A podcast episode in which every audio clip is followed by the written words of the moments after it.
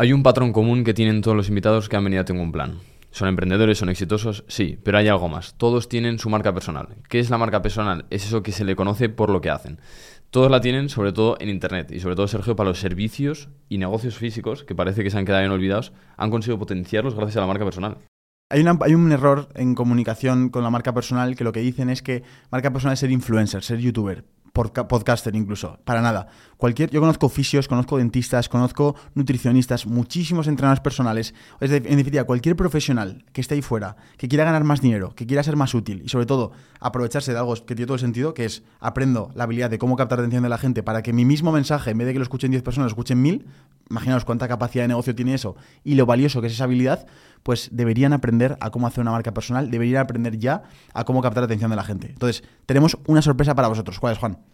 Lo que vamos a hacer durante todo este mes, no sé cuándo estarás viendo esto, pero lo importante es que el día 23 de mayo a las 7 de la tarde vamos a hacer un taller online para que puedas pasar de 0 a 1000 suscriptores y crecer tu marca personal. Hablaremos de todo, hablaremos de cómo tienes que centrarte en tu nicho, cómo tienes que hablar, qué tienes que comunicar, mejores formas para comunicar con tu audiencia y sobre todo, cómo puedes vivir de ella. Durante todo este mes vamos a estar compartiendo tips que lo tendrás aquí debajo. Cuando te registres te unes a la comunidad y día a día iremos compartiendo diferentes píldoras, pero sobre todo recuerda, día 23 de mayo a las 7 hacemos un taller que te va a ayudar muchísimo a escalar tu marca personal. Precio. 0 euros. Así que aprovecha este regalo que es totalmente gratuito. Lo tienes en el primer link de la descripción.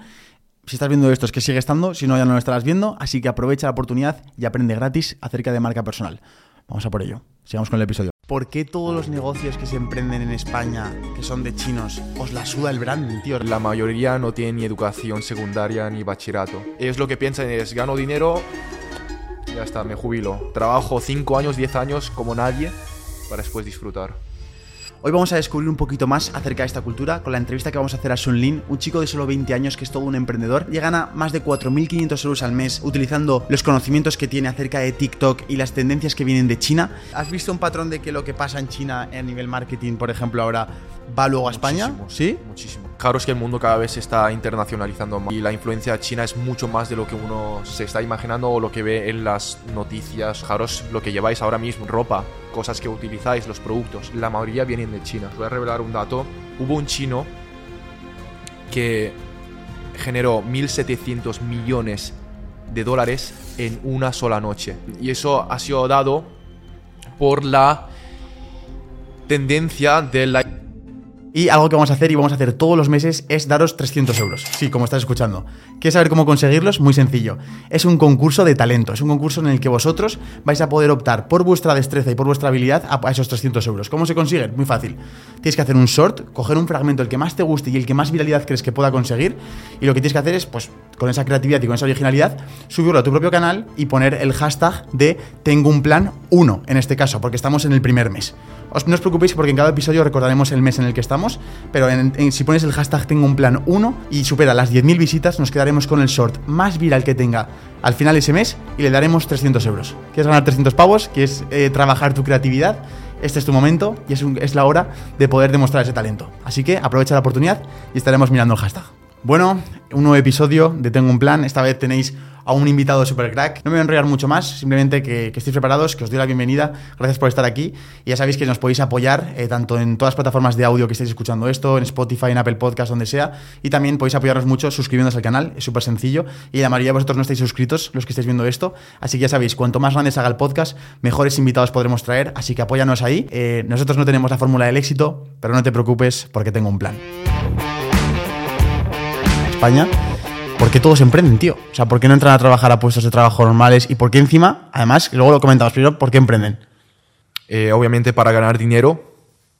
En mi provincia tenemos un dicho que decimos, más vale ser un jefe, ser un emprendedor pobre y estar en la calle que estar trabajando. Vale. Más vale que estar mmm, casi sin nada, pero al menos yo ser el jefe, que estar trabajando para otra persona. O sea, fijaros eh, lo que pensamos. De hecho, de mi provincia les llaman los, de, toda China, a mi provincia que se llama Wenzhou, les llama los judíos de China. Son hiperemprendedores. Entonces, trabajamos por eso porque para un chino lo más importante es poder... Eh, tiene muchísima ambición, quiere llegar a, a lo más alto, quiere trabajar, quiere darle lo mejor a su familia Eso es un poco, Vale. un poco el mindset de un chino. Antes de nada, chicos, hola, ¿cómo estamos? Estamos ya en el episodio 3, 4, 5 de esto. Estamos aquí en un, en un walk, que ahora vamos a comentar un poco que, que dónde estamos, Sun. Antes de presentar a Sun, aquí Juan, ¿cómo estás, tío? Eh, yo, ¿qué tal? Estamos eh, en un nuevo episodio de Tengo un Plan. Muchísimas ganas, muchísimas ganas de empezar y de hablar de un montón de temas. Eh, va a dar para mucho, así que voy a hablar bastante poco. Y os voy a dar la introducción al gran invitado que tenemos el día de hoy, que es Sun. Sun, ¿cómo estás, tío? Bienvenido al podcast. Muy bien, muy bien. Encantado. ¿Estás, ¿Estás nervioso? ¿Estás contento? ¿Cómo, No estoy nervioso. Estoy, vamos, a tope para este podcast. Antes, antes de nada, yo creo que la gente eh, deberías poner un poco en contexto, tío. Para que la gente este tío que me está hablando, ¿quién es? ¿A ¿Quién es Sun? Eh, vale, si saben que eres chino, ¿vale? Pero hasta ahí, ¿qué, qué Bueno, más puedes saber de soy, ti? soy una combinación. Soy chino y español. Vale. Español. Vale. Una mezcla de los dos. Y también un poco de catalán por ahí. Sí, ¿no? Ah, plurilingüe también. De todo. vale, brutal, tío. Mira, pues, eh, Juan, ¿qué, qué le quieres preguntar, tío? Así para empezar. Eh, Natio, ¿el acento dónde te lo has dejado? Porque No tienes acento. hablas perfectamente español. Fua, yo he crecido aquí. Yo tengo. Yo cuando llegué desde, desde China. O sea, yo nací en España. Mis padres estaban trabajando, no tenían tiempo para estar conmigo. Y entonces me llevaron, a- me llevaron a China, en Zhejiang, Wenzhou, Ah, vale. Luiyang. Bueno, esto es- os suena a chino, literal. ¿Eso que es una ciudad? Eh, eh, bueno, es, un, es una provincia que está al lado de Shanghái. Ah, vale. Para que te hagas una idea. Y la mayoría de los chinos emprendedores venimos de Zhejiang. Vale. O sea, que tú vas por ahí, tú eres de Zhejiang. Ah, o sea, es- 90% Es, demográfico, o sea, la gente emprendedora de China viene de un, de un solo. De un solo No, o sea, la- o sea, en muchos sitios son emprendedores. Vale, entiendo. ¿Vale? Entonces, bueno, yo estuve con mis abuelos hasta los 5 o 6 años, con sus campos de patatas, con sus gallinas, todo eso. Y vine aquí a los 6 años. Y desde ahí tuve que aprender catalán, español, inglés, francés en, el- en la ESO, chino, por supuesto, a la vez. Entonces, este entorno multicultural y de tantas lenguas me ha permitido mucho a abrir mucho mi, mi visión, compartir, entender el conocimiento de diferentes perspectivas y sobre todo, em, sobre todo entender cómo funcionan ambas culturas.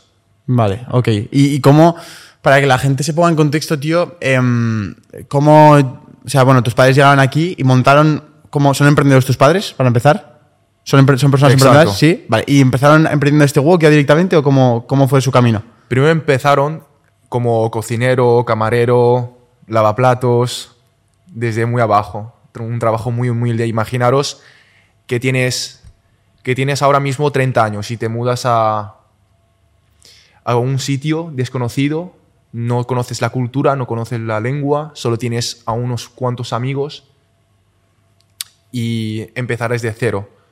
Entonces, paso a paso ir trabajando, ganarse un suelo para después jugársela y abrir un negocio. Y, uno, y no es un negocio online de estos que ahora está de moda, que ahora lo tenemos más fácil los jóvenes, imaginaros la oportunidad que tenemos. Sino que es un negocio físico que requiere 100.000, 50.000, 200.000, 300.000 Wow. euros para empezarlo. Con todos los gastos, con eh, el estrés que requiere la disciplina de estar trabajando más de 10, 12 horas al día. Y descansar a lo mejor una vez al mes. Y un día al nosotros, no- mes. nosotros nos quejamos cuando Sí, invertimos poco. Es ¿eh? decir, hablando de disciplina, eh, los chinos vais a otro nivel de disciplina. Me gustaría que tú comentaras cómo lo ves desde fuera. Es decir, si al español lo ves como Andrew Tate, el, el español de la siesta, o, o cómo lo ves tú desde fuera, un español. Yo tengo una fórmula del éxito y es que tienes que, para llegar al éxito, tienes que trabajar como un chino, tener la energía como un latino y disfrutar como un español. Ostras. No había caído de eso. Un español, claro, el español tiene muchas cualidades. Eh, la fiesta, el entretenimiento, el fútbol es lo mejor que hay aquí. Está súper bien vivir aquí. Lo que pasa que para emprender, ¡fua! te matas, tío, aquí. Ya. Vale. Vale, pero a nivel de trabajo, ¿por qué los chinos sois así? ¿Por qué sois tan... Me pego 12 horas y van a ser 12 horas de verdad? O, o piensas que no es así realmente, o es una imagen que, se- que se No. crea desde fuera. ¿Es verdad, ¿Es verdad que sois así? Somos. eh, los chinos de China, la mayoría son mucho más trabajadores. Lo que pasa es que han venido, algunos han venido aquí a España, los de segunda generación, tercera generación, pues han españolizado un poco y a lo mejor se han vuelto un poco más entretenidos, vamos, a, a hablar, vamos a hablar un poco de eso de la primera generación, que es muy interesante. Porque claro, no, no tiene, no, no tiene nada que ver el chino de primera generación que vino con los que están viniendo ahora, ¿no? Es decir, ¿qué, qué diferencias hay? ¿Qué, qué es eso de, ¿Qué es eso de generación? Yo me refiero a la primera generación a los chinos que han crecido en China, llevan 20 años en China, tienen la mentalidad china y han venido aquí. Los de segunda generación son los que han nacido aquí. Vale. Y yo soy una mezcla entre los dos. O sea, tú no te preocupes que yo chino domino, ¿vale? Em, pregunta sobre la diferencia, ¿no? Entre Claro, esas dos porque, o sea, generaciones. por ejemplo, tu padre seguramente sea muy distinto a cómo serán tus hijos en cuanto a mentalidad, porque nacen en España y es otra, otros estímulos. Entonces, ¿qué, di- qué diferencias has encontrado tú a la gente que has conocido más joven, China, que están haciendo en España, con los chinos, que supongo que sean los más puros, ¿no? Los más mayores. Sí. Pues sobre todo acerca de la mentalidad. Es objetivos, la ambición cambia muchísimo. Obviamente porque nos encontramos en España. Pero si te vas a Estados Unidos, em, es como que las siguientes generaciones se va adaptando poco a poco a la cultura que hay en el país. Por ejemplo, para, nuestra, para las personas peruanas que nos están viendo, ha habido una, mucha influencia e inmigración china en Perú. Anda, ¿y eso? Incluso de ahí ha salido, ¿sabéis el famoso, famoso, famoso arroz tres delicias? Sí. Hombre, claro. Se ha ¿Eso es chino adaptado, es- eso es chino. Ah, Pero ha vale. llegado a Perú, se ha adaptado y se llama chaufa, chifa.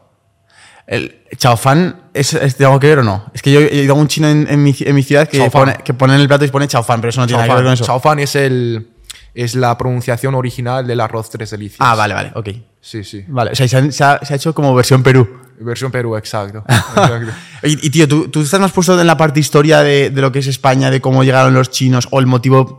Principalmente, o sea, yo tengo mis dudas son, uno, ¿por qué a un chino le interesa venir a España? Eso, eso yo creo que es un tema interesante, porque a lo mejor hay gente que lo sabe, pero mucha gente no. Yo, por ejemplo, no tengo ni idea. El, ¿Cuál es el motivo principal? Si es por la calidad de vida, por la situación económica, el por qué. Y, y por qué. mm, ¿Cuál suele ser la transición? Es decir, cuando llegan aquí, em, por la mentalidad que tienen los chinos, etcétera, ¿qué tipo de negocios suelen emprender? ¿O por qué deciden siempre emprender y no deciden entrar a trabajar a un negocio? Porque también veo mucho chino emprendedor, es un común, común un patrón. O sea, si tienes más información acerca de esto, tío, me parece súper interesante.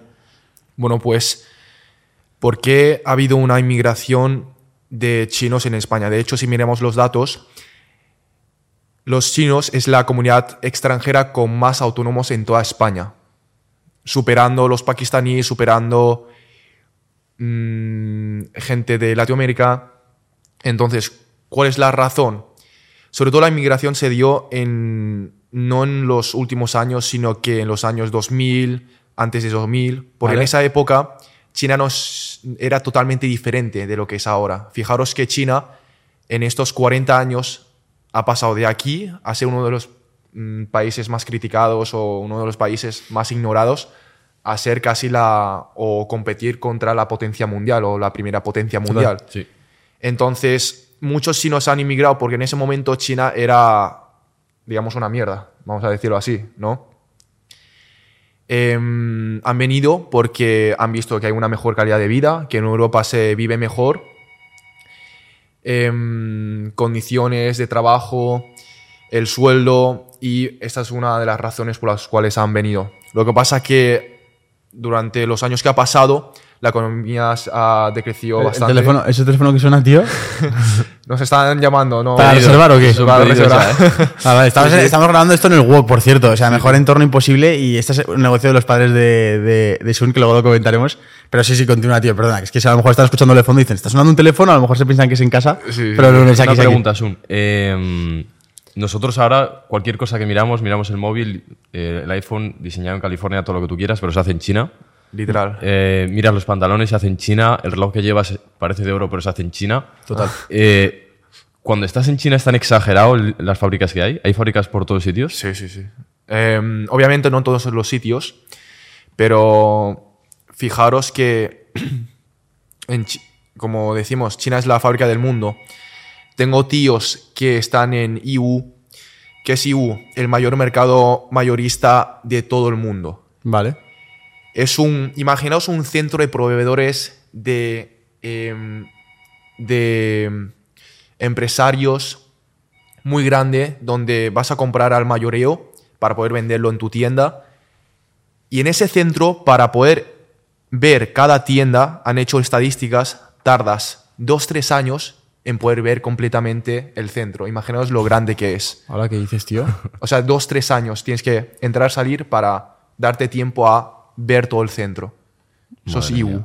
Em, ¿Has estado en China?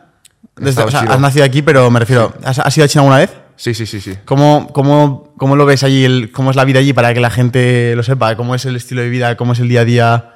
¿Cómo es la cultura china? La cultura A nivel, por ejemplo, de horarios, de productividad, a qué hora empiezan a trabajar, a qué hora abren los negocios, a qué hora cierran. Los estudiantes, em, por ejemplo, mis primas se levantan a las 6 por allí. Es, es otro nivel, porque imaginaros que, o sea, es muchísima competencia, tienes millones y millones de estudiantes compitiendo por las mismas carreras. Ya. Imagínate que tienes un millón de personas para la misma carrera de marketing. Entonces, la competencia es otro nivel. Eh, la disciplina que se requiere, la presión que le echan a los niños es brutal.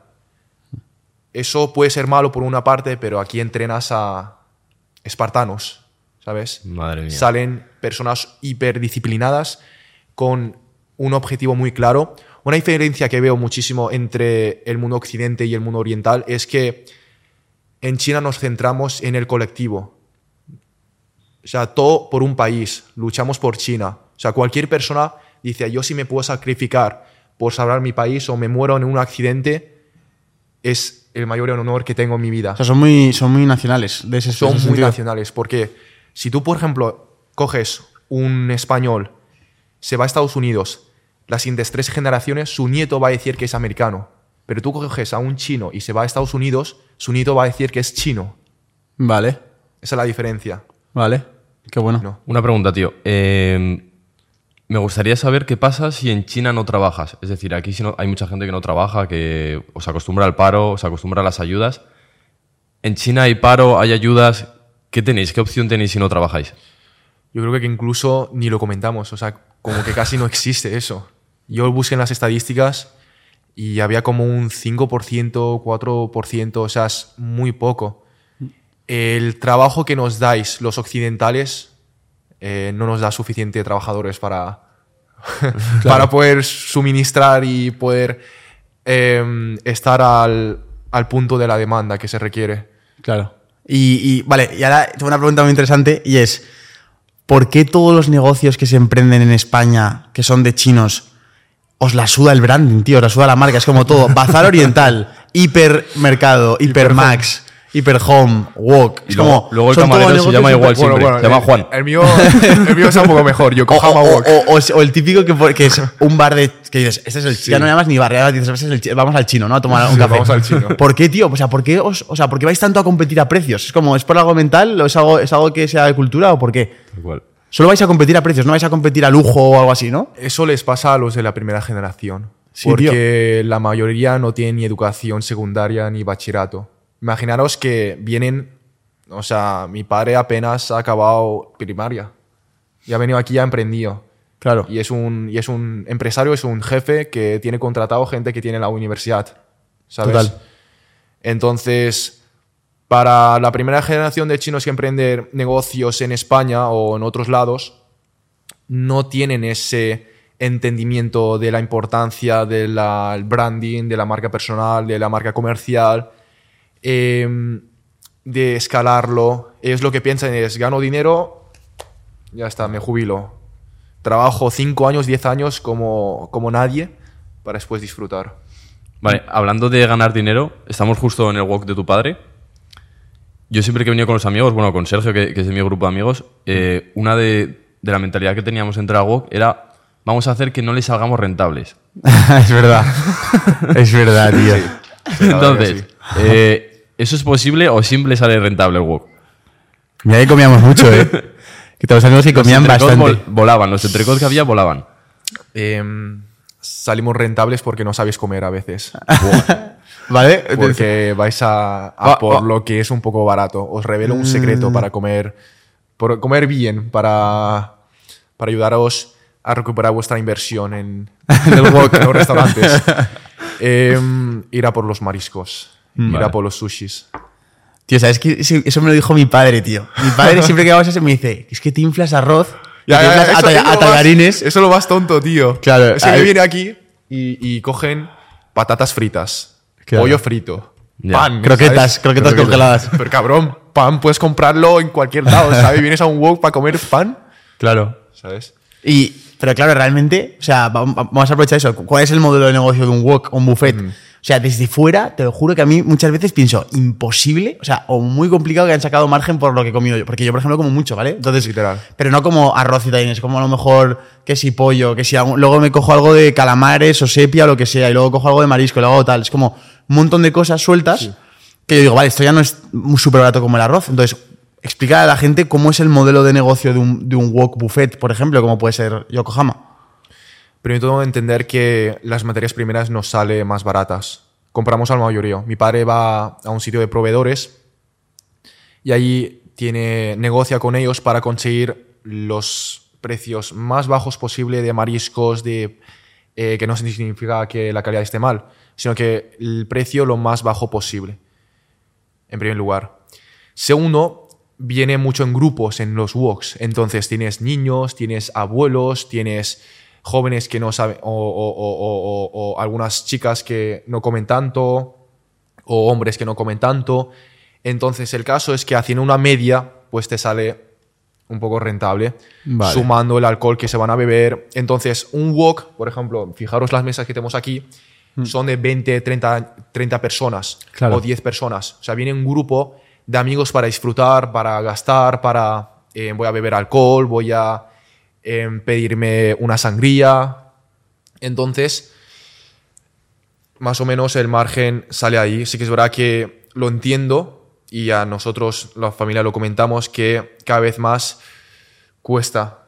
Cuesta porque por la guerra que ha habido de Ucrania-Rusia, eh, las materias primeras han subido mucho, la carne ha subido mucho, entonces sí que verdad que nos está costando. Entonces ahora viene pregunta, es que esta pregunta va a ser esta, va- esta va a ser viral en TikTok, vas a ver, TikTok, atento que vamos. Dime el precio del buffet, de lo que cuesta aquí el, el precio de un buffet, y cuál es el margen que, se- que, que puede sacar de media una persona cuando, cuando viene, un cliente medio. Uf, esta pregunta... O sea que es complicado porque depende de quién, quién viene a comer, pero aprox. Em, o sea, mm, no lo calculamos así por menú, ¿sabes? Ya. Por, Vale, pues vamos a poner una mesa de comensales, una familia, vienen 10 Sí. personas, gente que come mucho, gente que come menos, y todos han pagado el mismo precio, que en este caso, ¿cuánto es el precio de un, de un wok, de un menú? Más bebida masiva, 20 euros. 25 20, euros, 20 25 más o euros, ¿vale? menos. 10 personas, 200 euros. Vamos a poner. 10 personas a 20 euros. Em, ¿Qué margen se os puede quedar ahí de beneficio? Mm, a ver, sí que es verdad que la pregunta eh, cuesta, ¿eh? Pues sí, Porque algo- no, no es, no es algo que... Puedes hacer un intervalo, tío, mucho dependiendo de la mesa. Para un 200 euros, yo creo que entre... Entre, pues... De 200 euros nos quedamos 50, 100, 120 por ahí, más o menos. O sea, entre, vamos a poner un intervalo entre 50 y 100 euros, ¿no? De sí, beneficio. Sí, sí, sí, Vale, por ahí. Pero tampoco te creas que es muy alto. ¿Tú recomendarías hacer un wok como No. negocio? No. ¿Y por qué no? No porque, porque sobre todo cuando, eh, para tu audiencia que es más joven, yo les recomendaría empezar por otros negocios. Negocios que puedan entrenar habilidades de alto valor y sobre todo que adquieran mucha disciplina. Eh, yo tengo una... yo creo una cosa y es que primero tienes que trabajar en cosas que odias, tienes que acostumbrarte a trabajar horas, horas lavando platos, como yo lo hacía cuando no estaba con mi marca personal, lavando platos, sirviendo a clientes tóxicos, clientes que no te respetan, que te tiran ahí las cosas, trabajar 10 horas de camarero y una vez que adquieras una disciplina con eso, eso lo trasciendes, lo trasciendes y lo aplicas hacia cosas que te gustan, tu marca personal, en subir contenido, subir TikTok, subir YouTubes y serás otra persona. Claro. Irás a otro nivel. ¿Quieres abrir la puerta, tío? No, no, eso ya lo abren los del bazar. Tenemos el bazar, está conectado. ¿También tienes un negocio de bazar o qué? Eso es el de un tío que tenemos. O Joder. sea, no- vale, vale. nuestro- sí. Vale, y, y del, y hablemos del modelo de negocio de un bazar, si te parece bien, Juan. Hablamos de eso. ¿Cómo, cómo es el modelo de negocio de un bazar y dónde se saca el beneficio realmente? Cuando es qué tipo de productos hay que pedir. Porque, tío, he comprado literalmente algunas cosas en el bazar que me han costado 0,90. He pagado y encima he pagado con tarjeta que tiene comisión de la, de la, de la pasarela de pago y me he ido yo pensando, tío. O sea, una persona que me ha cobrado el local, el alquiler, la luz y yo he pagado algo de 0,90, ¿no? Es como no tiene sentido.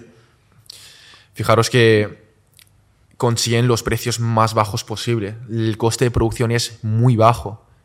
Transportarlo de China hasta aquí. ¿Sabes? Entonces, imaginaos para un para un pencil, para un pen, un boli de 2 euros, al chino le ha costado, es como si lo compramos por Alibaba, le ha costado 30 céntimos, Ya. 20 céntimos, 10 Claro. céntimos cada unidad. De ahí sale el margen. Mana volumen, ¿eh? Vale, En entonces la volumen. pregunta es: Sun, preparado, ¿eh? Atento. ¿Wok o bazar? Bazar. ¿Tú- tú ¿Lo, lo ves mejor, mejor negocio el bazar que el wok? Me gusta más bazar. Vale. Sí, sí. Ok, perfecto. Eh, y mm, hablemos un poco de cómo ves el ambiente tú en casa con tu familia, que son trabajadores, emprendedores eh, chinos. ¿Tú los notas como una rutina diaria un poco distinta a la europea? Es decir. ¿tienen, tienen hábitos distintos? ¿Cómo, es, ¿Cómo son los hábitos diarios productivos de un chino? Levantarse a las 10, 11, en el caso de un restaurante. Vale. Levantarse a las 10, 11, ir al restaurante, trabajar hasta las 5, descansar dos horas y desde las 7, 8, trabajar hasta las 12. O sea, son 10, 12 horas. Mi padre incluso hay noches que se va hacia el centro de proveedores o tiene que estar en reuniones y se pasa 3, 5 horas más. Entonces vacacionamos muy poco. O sea, es algo, es un lujo para nosotros vacacionar. ¿No. ¿Tienes algún día de descanso a la semana? eh, tenemos por la tarde ahora en el walk, pero antes es que abríamos casi literal cada día. O sea, Claro. 365 días del año, casi cada día. Claro. ¿Y por qué crees que es eso, tío? O sea, una vez se cubren las cosas, las necesidades básicas, en la educación de su hijo.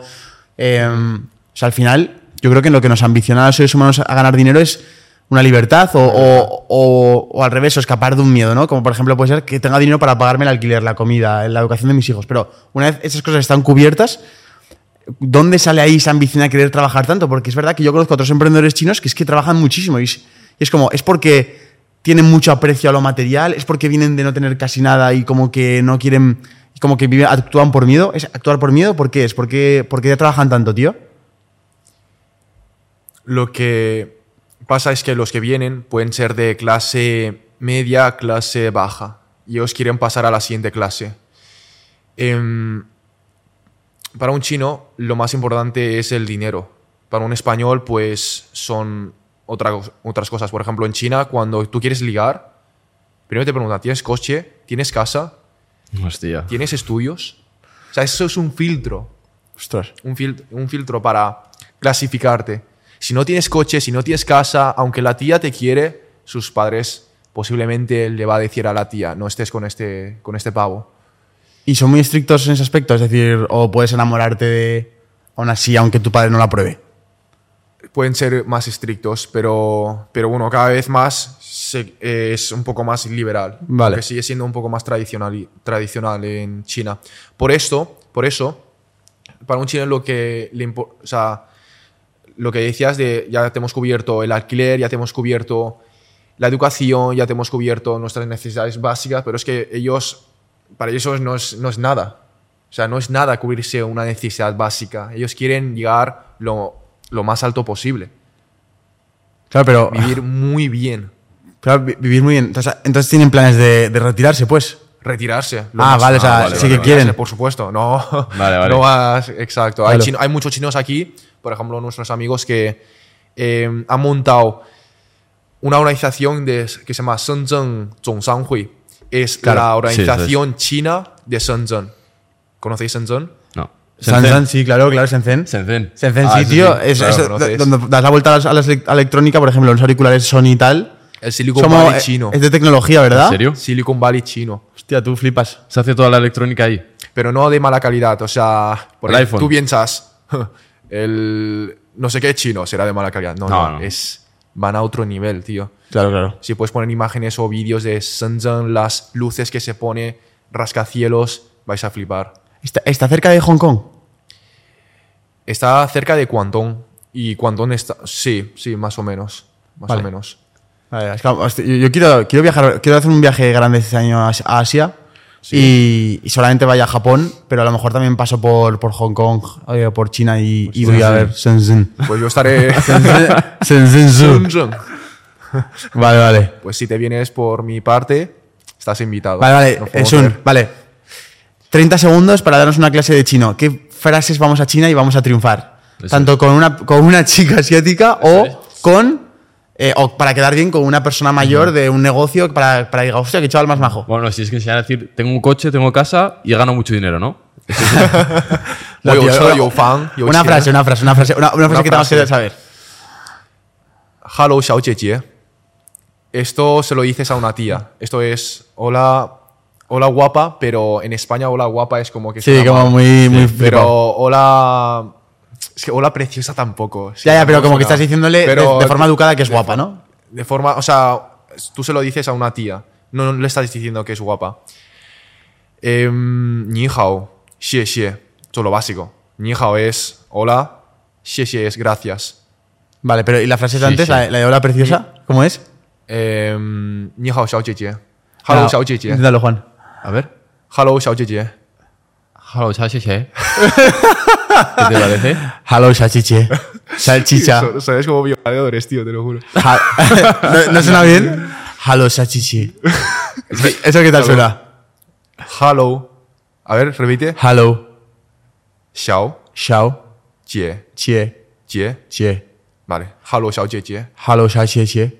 Eso mejor, ¿no? Con Un cuidado. poco más. Con cuidado el chino de está, Sergio. está mejorando. Atentas, seguidoras chinas. Es que yo hablo alguna vez con alguna china eh, por tema de. mm, Pues para traer productos y demás por e-commerce. Sí. Y es verdad que están todo el rato diciendo, dear, querido, querida. Ah, Dear. Chingaida. Sí. Bueno, yo hablo en inglés, eh, eso que Sí, en de inglés decir. es dear. Sí, sí, sí. Joder, y eso es como. aquí no se dice guapo o guapa. No, no, no se dice. No sé, ahí ahí se ve, se ve bien. Vale, vale, vale. Eh, hablando de que estábamos hablando de redes sociales y demás, comenta tú qué redes sociales se utilizan en China, porque nos hemos quedado un poco impactados. Ahora, todo esto, Vale. eh, es un, tú, porque claro, hablábamos un poco antes, tú has venido a trabajar aquí, estás, estás estudiando algo. Estoy estudiando doble grado de marketing y negocios digitales en inglés. ¿Y qué es lo que te apasiona, tío, a ti? Eh, lo que estoy haciendo, la marca personal que estoy creando, enfocado hacia emprendedores que quieran eh, crecer su marca personal a través de vídeos cortos en TikTok, entendiendo, anticipando las estrategias chinas y el algoritmo chino de TikTok. O sea, que tú tienes una, una ventaja injusta que es que conoces, Soy chino. que conoces lo que viene de China y Soy chiñol.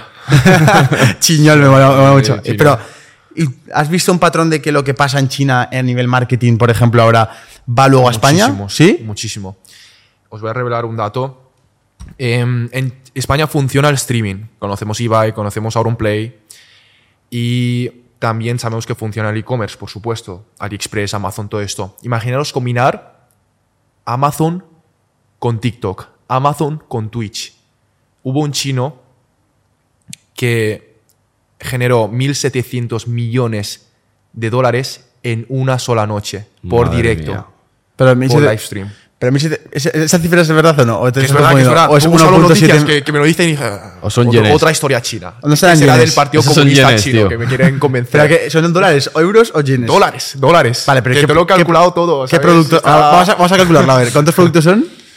Estos productos son muchísimos. Ahora, ahora, ahora mismo no me acuerdo. Pero Vale. hubo en, en el directo, en 5 minutos vendieron 15.000 pintalabios. El chino se llama Lichachi. ¿Y cuánto vale el pintalabios?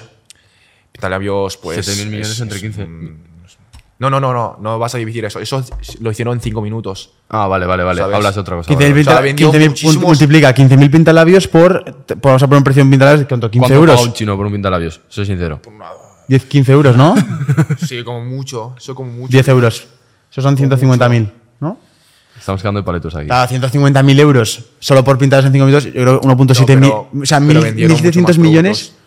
Vale, o sea que bueno, que ganaron muchísimos millones Exacto. en directo. ¿Y cómo pasa- por qué sucede esto? ¿Por cómo, ¿Cómo ha sucedido esto? ¿Y ese tío quién era? Ese, ese tío, digamos, es como Ibai chino. ¿Vale? Eh, y eso ha sido dado por la tendencia del live stream shopping, del live shopping. ¿Qué Cosa significa eso, que tío? en el mundo occidental lo están estudiando mucho. De hecho, Amazon han creado una página, han creado un apartado y ponen a creadores, ponen a personas ahí en directo mostrando productos, vendiendo. Imagínate que tú estás en un live stream, estás en un directo de Ibai, Ibai te pone, te coloca un botón de un carrito de compras donde clicas y puedes comprar su nuevo libro ¿Vale? Pero eso en la pantalla. en la misma pantalla. ¿Pero eso en China se usa Twitch o qué se usa? Se usa, no se usa Twitch. En China no usamos Google, no usamos Instagram, no usamos YouTube, no usamos TikTok. ¿Qué se usa, tío, en ¿Y China? Google qué usáis en vez de En Google? lugar de Google tenemos Baidu. En lugar de YouTube tenemos Youku, iQIYI. En lugar de Instagram tenemos Xiaohongshu, donde hay una comunidad mucha más fiel. La gente está más conectado contigo para el creador y confía más en comprarte. No tenemos el TikTok, tenemos el TikTok chino, que se llama Douyin, que Pero, es el tío. padre. Digamos, el origen, todo viene de... Lo que, lo que tenemos en TikTok y después que le ha copiado Instagram, ya en China había. Claro. En China tenemos el TikTok 3.0 ¿Vale? y aquí estamos en el mm, 2.0. Por ejemplo, ¿qué cosas hay en ese TikTok chino que en este TikTok que tenemos nosotros no, no hay?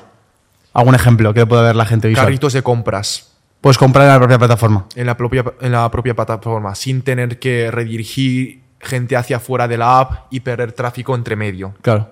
Segundo, grupo de fans.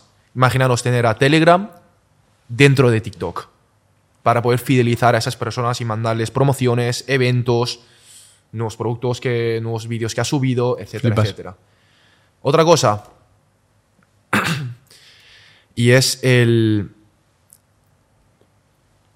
¿Cómo se dice? Eh, los pagos. Tienen integrado como una especie de PayPal dentro de TikTok ¿Vale? para poder em, ejecutar mucho mejor todos esos pagos, ¿Y usas, transferencias. wa- usas eso. WhatsApp? No usamos WhatsApp, usamos WeChat. Weixin. Weixin. Weixin. WeChat. Eso WeChat me suena un montón. ¿Te suena Sí, sí. WeChat Yo me suena un lo montón. uso para hablar con los chinos. Vale, vale. Nada más. Una cosa, Sí. pero ¿cómo puedes confirmar que lo que está pasando en China va a venir aquí siendo culturas tan, tan diferentes? Es decir, Totalmente. es un poco arriesgado decir que va a venir aquí porque yo no me veo viviendo con un chino o no me veo haciendo lo mismo que hace un chino. Entonces, a nivel de eso, ¿cómo lo justificas? Fijaros que el mundo cada vez se está internacionalizando más y la influencia china es mucho más de lo que uno se está imaginando o lo que ve en las noticias o en los medios que tenemos. Fijaros lo que lleváis ahora mismo en ropa, las cosas que utilizáis, los productos. La mayoría vienen de China. Entonces, obviamente no vamos a decir que la cultura es totalmente igual, 100% igual, pero hay muchas tendencias que están viniendo de China y que em, yo tengo contactos dentro de, las, de, los, o sea, de los directivos de marketing a nivel de habla hispana y que me han revelado algunas tendencias que van a venir en España.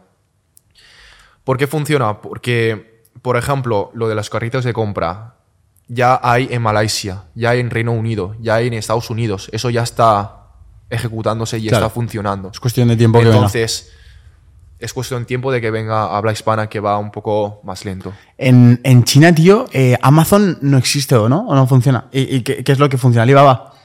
Se usa tan, o sea, ¿funciona tan bien como Amazon de que al día siguiente te lo traen a la puerta o tampoco? Mejor, mejor que Amazon. En plan, En mejor. horas.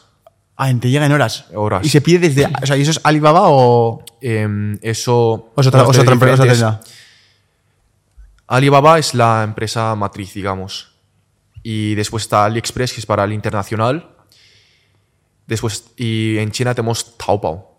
Vale. Taobao, que es como, imaginaros, Amazon, pero con más catálogo de productos, con más promociones, con precios más competitivos, más bajos, Mm, más diversos y productos más diversos. Tenemos también Jingdong, tenemos también Tien, Tianmao, ¿Pero eso qué- son? Tmall, Tmal y Jingdong. Estoy dejando loco, sí. Eh, es una. Como Son tiendas. especies de. Sí, como. Imaginaos, pues está AliExpress y después está Amazon mm, y otras plataformas. Vale, y a nivel de velocidad de envío, porque claro, China no es igual que España, España es muy pequeño en, en comparación. ¿También llega tan rápido? Llega, exacto, exacto. Llega, de hecho, el supply. Em, los, o sea, los envíos son mucho, son mucho más, son muy rápidos. Joder, vais a otro nivel siempre. Eh, la típica frase que suele decir un padre en, en la cena de Navidad y demás, los chinos van a invadir el mundo, ¿eso es verdad? Bueno, Porque sabéis hacer todo ya. Os queda ya hablar como un español, eh, hacer las formas de españoles, todo. sí, yo, yo me he adaptado a la cultura. Em, bueno, vamos a colaborar, ¿no? Vamos a ser amigos, Vamos a hacer negocios, ¿no? Vamos a hacer negocios juntos, vamos a hacernos ricos todos. O sea, no, no rechacéis un chino. Imaginaos, tú tienes un chino que te viene al barrio. En lugar de envidiarle o, o decirle, Buah, este trabaja y yo me voy de vacaciones cuando quiero, ¿sabes? Este chino, dentro de dos años, se compra un BMW, se compra un Porsche, ¿sabes? Hostia. Entonces, Claro. quita el ego, quita la envidia de fuera, vamos a comprender, vamos a entender cómo es la cultura, no vamos a poner tantos prejuicios y vamos a, oye, pues me aprendo, me aprendo dos frases de chino, voy a hablarle. Es que simplemente con decirle dos frases a un chino, les hablo ni hao, halo ni ni es que le caes bien automáticamente. Es como para un chino decimos, hostia, todo el mundo no... Ya se ha esforzado en intentar estar en nuestra cultura, ¿no? Exacto, claro. exacto. Entonces te diferencias un montón. Y de ese chino a lo mejor abres contactos y vas a conocer un montón de proveedores más. Lo que me ha gustado mucho, Sergio, es que, em, es que siempre está al tanto, está curioso, ¿no? Y a mí, por ejemplo, eh, a lo mejor yo no soy una persona que lleva tanto tiempo creando contenido marca personal, pero me ha visto eh, que mi cultura es interesante, que podemos entender más sobre los conocimientos, Total. eh, los negocios chinos, me ha abierto y a través de mí tiene acceso a proveedores chinos, puede conocer a un montón de empresarios chinos que estos no están en redes sociales, pero que os aseguro que tienen mucho más nivel que muchos que están en redes sociales, emprendedores hispanos. O sea, y esos no hacen seis figuras, Claro. siete figuras, ocho figuras. Fi- Figuras son, eh, para la gente que no, no está muy acostumbrada a esto, son cifras, en plan dinero que ganas, ¿no? Pues eh, mil euros son cuatro cifras, cuatro figuras, o en inglés es figures, y por eso lo dices, ¿no? Y, mm, vale, es un. Eh, esto para, para trabajar un poco la, la intensidad de la conversación, eh, me gustaría hacerte una ronda de preguntas rápidas, ¿vale? A ver, a ver a- para conocerte un poco más, tanto a ti como a la cultura china, y para un poco romper ciertos mitos, ¿no? Eh, Entonces, si te parece bien, empezamos. En, pri- en primer lugar, eh, ¿la comida típica de China es el arroz? Mm, bastante, sí. ¿Es, la comida que más se come? Arroz, arroz, sí, sí. Es de los más, más que se come. Sí. ¿Vuestra, ¿Vuestra comida favorita son los, los, los, talla- los, los fideos de arroz, el arroz, los tallarines? ¿O realmente no? Lo, realmente lo que, más lo, que os no nos gusta, lo que no nos gusta es el pan. ¿No os gusta el pan? no nos gusta tanto. Vale. No comemos tanto pan, exacto. Eh, ¿La salsa soja en el arroz, sí o no? Porque hay No, chinos no, que me han hecho la bronca. ¿Ves? No. Te lo juro, que es algo que hacemos los españoles, tío, lo de la, la a, soja. a los fideos sí que se lo he echado alguna vez tampoco. Tampoco, ¿no? Bueno, fideos. O sea, ¿la soja sí, realmente pero- para qué es? Pero, pero la soja. Para la gyoza. Pues, claro, ¿sabes? Es para otras cosas, ¿no? Pues sí, sí, sí. Pero en el arroz, tío. Pero ¿y en el sushi, por ejemplo, ¿te echas? Sí. Anda, pero el sushi es arroz, ¿no? Sí, pero es diferente. Eso llevas mariscos. Eso lo combinas con el pescado o el. Claro, con estas. O sea, que la con- soja, la gente que el deje usarla en el arroz. ¿Y qué recomiendas para que para, para acompañar un poco el arroz o, la- o los, o los tallarines o lo que sea? ¿Algún- ¿Alguna salsa o algo en concreto o sin salsa? ¿Te lo tiene que comer? ¿Cómo, ¿Cómo se debe comer realmente la comida china, tío? Que la gente no sabe. La, a ver, la comida china es tan diversa, es como, China es como, imaginaos la comida Latinoamérica, tienes de Colombia, México, no sé qué, no sé cuántos, pues júntalo todo eso, junta toda Europa, junta toda Latinoamérica y tienes China. Vale. Entonces es tan diverso, tío, hay tantas cosas por descubrir. China no es, todos son emprendedores, todos son trabajadores y abren un bazar y ya está. No. China es, Muy tienes al lado el Everest, tienes paisajes, tienes árboles, tienes ciudades hiper que parecen de futuro, rascacielos que parecen New York o incluso lo supera. de todo, ¿no? Es que hay de todo, tío. O sea, tienes el mundo y tienes China que es otro mundo. Literal. ¿Sabes? Hostia, tío. Entonces, la comida que os puedo decir, que, que os invito a que probáis, hot pot. ¿Qué es hot pot? Bokuo. es una olla. Enseguida mete sonidos, tío. Es como. Wow, wow, chap, vamos a la- Un poco de beatbox Hello, aquí. ye, che, che. Bueno, pues el, el hot pot es como. Es como. Es una olla tope grande. O sea, decorado con dragones al lado. Es asiático. Es asiático, por supuesto. ¿Aquí sí. tenéis eso? Eh, no, pero Ah, vale. si te apetece, mañana vamos a comer. Venga, mañana vamos. Em, y le meten mariscos, le ponen una salsa especial picante, Ostras, unos tope largos, lo metes ahí, lo metes afuera y incluso para hacer negocios viene de genial, ¿sabes? Iba a decir, Vale. madre, pero viene súper dope. Entonces, hot pot, por supuesto, pato Pekín, os lo recomiendo. El pato. Se come mucho en China el pato, ¿verdad? Pato se come mucho. No se come tanto perro. Vale, eso, eso- ya os veo Lanza, algunos- lanzo la pregunta. ¿Eh? Lanzo la pregunta. ¿Qué pasa con lo de los chinos comiendo perros? ¿Eso, eso realmente es un mito? ¿Es algo de verdad? ¿Eso ha llegado a Esto, existir? esto es como, esto, es como, esto es como decir que a todos los españoles les gusta la tauromaquia. Vale. Vale. Es lo mismo. Es una minoría que hace mucho ruido, ¿no? Exacto. Vale. O sea, lo- como sabemos, en las redes sociales siempre se expone lo más raro, Claro. eh, lo más negativo, tóxico que hay. ¿Sabes? Entonces, por supuesto, es, es una minoría. O, o no es tanta gente que come eso. Claro. ¿El jamón te gusta? imaginamos. ¿Te gusta el jamón? Por supuesto, es mi, Y en es China- el- en es China- mi top 3 comida Está española. llegando, ¿no? A China. Eh, en China, ¿qué tal el jamón? Sí, sí, sí, se vende. O sea, tú. Es un negocio potente que están haciendo. Sí, sí. ¿Hay, hay algo...? Jamón a. Vale, claro, sí. Sí. Está viniendo aquí pensamientos de... ¿Hay alguna comida que no podéis comer? Como por ejemplo en la cultura musulmán que no puedes comer cerdo. No, es que comemos de todo, tío. ¿Y, qué, y China. qué- y qué reli- qué religión es la que hay en China predominante? O sea, es como... que- Hay mucho budismo. Budismo, Budismo. incluso cristianismo también hay. Exacto, son. Taoísmo. ¿Son muy practicantes en China? No tanto, no tanto. Es como aquí en España, es- uno es incluso Hay gente menos que en sí, España. ¿no? Sí, sí, sí. De hecho, mi, mi abuela sí que practica el budismo. Mi abuela, cuando yo me enfrento a retos difíciles en mi vida o me enfrento a un examen que me clasifico, no, no me clasifico, no soy equipo de fútbol, pero que me clasifico para la universidad de algo. Cuando, por ejemplo, yo quería entrar a una de las universidades más importantes de España, de Europa, ESADE, quería sacar un... Tenía que mantener un... Más de un 9 sobre 10. Vale. Mi abuela lo que hacía era ir al templo de Buda, cogía velas y empezaba a pregar. Hostia. Pregar, mi nieto va a poder estudiar bien, va a poder tener buenas calificaciones, quiero que sea feliz. La- en China la familia es muy importante. Mm. Y bueno, em, de eso en segundo bachillerato saqué un 9,8 sobre 10 Ostras. de nota media. Enhorabuena. Eso combinando con el trabajo de camarero en los fines de semana y también emprendiendo online. Qué locura, tío. Pues tío, fíjate que yo con eso de, mm, de la religión y con eso que, por ejemplo, que hacía tu abuela, que por cierto, mi abuela también lo hace, aunque lo hace con. En este caso lo hace en Zaragoza, está la Virgen del Pilar, que es muy famosa. Sí. Entonces ella va al Pilar a, como a, a rezar por su nieto, ¿no? A mí también me lo, lo hace. Al principio era como que decía, va, pero ¿para qué lo hace? Está perdiendo el tiempo. Pero a medida que voy, voy avanzando en el desarrollo personal, me di cuenta de la importancia que, hay en, materializar las cosas que suceden positivas y en visualizar. Y en cierta manera, eso es un ejercicio súper potente de afirmación y de visualización positiva. Es decir, al final ella lo que está haciendo ahí es, como levantar la, con- la conciencia de decir, no, no, es que quiero que esto suceda, lo veo posible, pienso que va a suceder.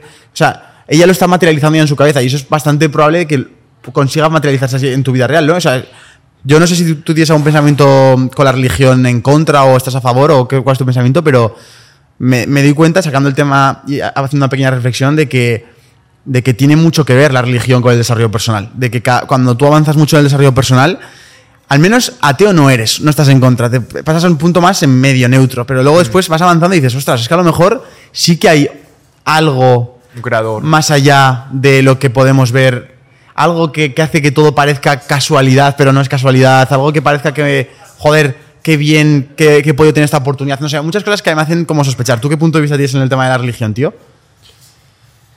Yo he sido una persona siempre, desde siempre, ateo. O sea, bueno, yo veía a mi abuela, iba con mi abuela a los templos a rezar por Buda y como que tampoco tuvo mucha influencia en mí y tampoco he acabado siendo creyente. Ni tampoco me deja, eh, he tenido mucha creencia en el cristianismo, en Jesús, etcétera, etcétera. Pero el hecho de conocer, como tú bien dices, diferentes culturas, te fijas que, que el creador sea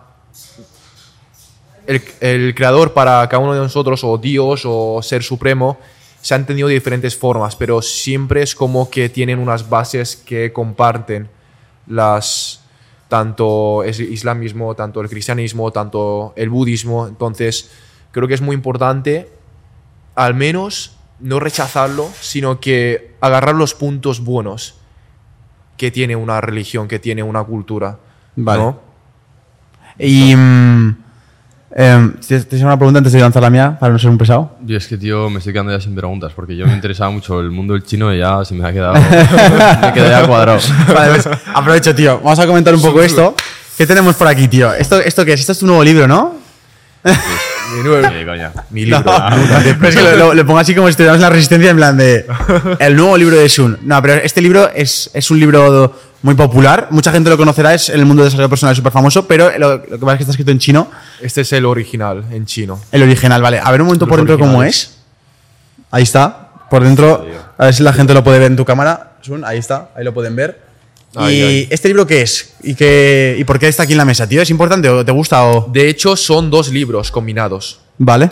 Es Sun Tzu, que Es el fue autor. uno de los. Es el estratega militar de los más importantes en todo el mundo, estudiado por empresarios, por CEOs, por militares. De hecho, a día de hoy sigues estudiando. Es un libro milenario. O ¿Cómo se tiene llama el más libro? Historia, tiene más historia que Estados Unidos. ¿Cómo se llama el libro? Eh, el arte de la guerra. Y ese cuando, ese cuando hablamos con Hermo Benito, Sí, a mí me suena. dice que se lo leía una vez al año, porque le encantaba. Sí, sí, sí. Amigos Y el- emprendedores también se lo leen. El otro libro son los 36 estrategias, que es muy poco conocido, em, que es muy es infravalorado. Valorado. De hecho, tienen también estrategias muy buenas. Entonces, yo, eh, si quieres, le puedo dar, les puedo dar estrategias o tres píldoras así que les recomendaría a los jóvenes. O... Respecto a ese libro, dices. Sí. Lo que yo pi- pienso que le podrías recomendar más es, eh, ya en cuanto a, a todo en general, a la hora de, eh, por ejemplo, llegar a conseguir sus objetivos, a cumplir sus objetivos. O sea, ¿qué, con- qué consejos tú has vivido respecto a tu cultura china, las influencias que has tenido, tu camino? ¿Qué consejos le das a esa persona que está intentando conseguir sus objetivos? Primero, conócete, conócete a ti mismo y conoce a los demás. Así vencerás todas tus batallas. Eso decía Sun Tzu. Eso lo relacionamos con la autoconciencia. O sea, Sun Tzu decía, cuando tú conoces el oponente, sus recursos, conoces la competencia, conoces la gente, las tiendas, eh, tus competidores, cómo ellos hacen, cuál es su sistema de monetización, cuál es su audiencia, cuál es su público objetivo, qué productos o servicios está ofreciendo. Y a la vez te conoces a ti mismo, podrás elaborar una estrategia que pueda adaptarse hacia la batalla o la guerra. Em, eso, punto primero. La importancia de conocerte a ti. Entonces, esto lo podemos relacionar ahora en el mundo occidente que se ha- que ahora es muy, está muy de moda el análisis DAFO, el análisis de conoce tus debilidades, tus fortalezas, cuáles son, ¿cómo se dice en español? Amenazas. Amenazas y después oportunidades. O sea, no tan solo tienes que conocer a ti mismo, tienes que saber cómo están los demás. Como el contexto en el que estás, ¿no? Exacto. Vale. Otra frase que dice em, que cuando tú tienes una fortaleza, hayas identificado, que no se te suba el ego. O sea, por tener una cuenta con 100.000 seguidores o por estar ganando 10.000, es que todavía no has llegado a... O sea, está bien, agradecelo, pero a la vez date cuenta en dónde estás yendo. Por tener una fortaleza, esa fortaleza no es la verdadera fortaleza. La verdadera fortaleza es la que otros no tienen. Y decía Sun Tzu, cuando entras a un mercado incorrecto, tus fortalezas pueden no ser aprovechadas al máximo punto. Claro. Por eso la importancia de aprovechar una fortaleza que tienes y a la vez combinarlo, hacerte un espacio en algo que está en tendencia. Por ejemplo, en mi caso, yo tengo una marca personal que enseño sobre TikTok y las estrategias chinas que vienen. ninguno me, puede copiar. Mi fortaleza es que entiendo chino, hablo español y entonces los chinos no hablan español, los españoles no hablan chino. Entonces, me aprovecho de esa brecha de información. ¿Qué significa brecha de, información? Información que unos tienen y otros no tienen. Y paso de esta parte hacia el otra parte. Esto es como cuando hacemos negocios, cuando hacen dropshipping. Vendo productos de China que en Occidente no tiene. Eso es la brecha de información o la brecha de productos. Vale. Ok. Perfecto, tío. ¿Alguna pregunta más, Juan, que le podamos hacer a Sun? Nada, tío. Eh, comentar ahora lo que vais a hacer, porque yo creo Vale. que Sergio no, no está preparado. No estoy preparado, pero chicos, estamos grabando este podcast eh, por la mañana porque ahora va a empezar el turno del mediodía del Wok y yo voy a trabajar en el Wok. Ya sabéis, la gente que ve a mi canal sabe que me encanta probar trabajos eh, y hoy vamos a hacer eso. Vamos a estar aquí de la mano de, de Yokohama Yokohama. Yokohama Wok. Yokohama Sí. aquí en Cornellá, por si queréis venir, eh, que es donde hemos grabado todo esto, donde hemos visto este maravilloso té y el ruido que se escucha de fondo es porque estamos es- bueno, estamos molestando realmente a los, a los pobres trabajadores que están intentando preparar el turno de, de hoy. Eh, así que bueno, Sun, tío, mil gracias por, por participar con nosotros en Tengo un Plan. Eh, este podcast lo empezamos con el objetivo de inspirar al máximo a la gente y de dar claves, otros puntos de vista, con el objetivo de mejorarte y hacerte llegar a tus, a tus objetivos y hacerte pues, mejorar tu versión. Y, mm, y sin duda con gente tan crack como, como tú, tío, nos ayudas un montón a todos, así que gracias y espero verte pronto, tío. Igualmente, muchas gracias por haberme invitado. Es un placer. Como te decía, Sergio, yo te seguía y te estaba viendo un poco por Instagram, por YouTube de hace dos, tres años, tío. Wow. Desde bachillerato. O sea, en algunos puntos has inspirado. Esto no te lo he dicho, te lo digo ahora. Y realmente es tremendo porque mm, es como que alguien que has visto un poco por los, los- por los vídeos y tal, ¿no? Por esto, y dice, hostia, lo tengo aquí, ¿no? Sí, tío. Qué guapo. Pero por supuesto, un placer, encantado. Y, y bueno, para las personas que estén cerca de Cornellá, que estén cerca de Llobregat, eh, pueden venirse. A lo mejor si puedes dejar la dirección o algo. Perfecto. Y se llevan comida buena y mentoría de redes sociales. O sea, de vamos, redes, o sea, valor añadido, dos ¿eh? de un tiro. Así que bueno, antes de despedirnos, decirnos que si te gusta este podcast y quieres apoyarnos, por favor, estamos empezando. Cualquier valoración que hagáis tanto en Spotify como en Apple Podcast o si os suscribís al canal de YouTube, nos vais a apoyar, compartirlo a vuestro grupo de amigos. Vamos a hacer que más gente se entere de este mensaje y más gente aprenda todo esto que compartimos aquí en Tengo un Plan. Y nada, Juan. Eh, las valoraciones con cuidado, tío. Tampoco te pases de, de listo. Entonces, a tope. Nos vemos en el próximo episodio, chicos, y adiós. bye bye. 再见.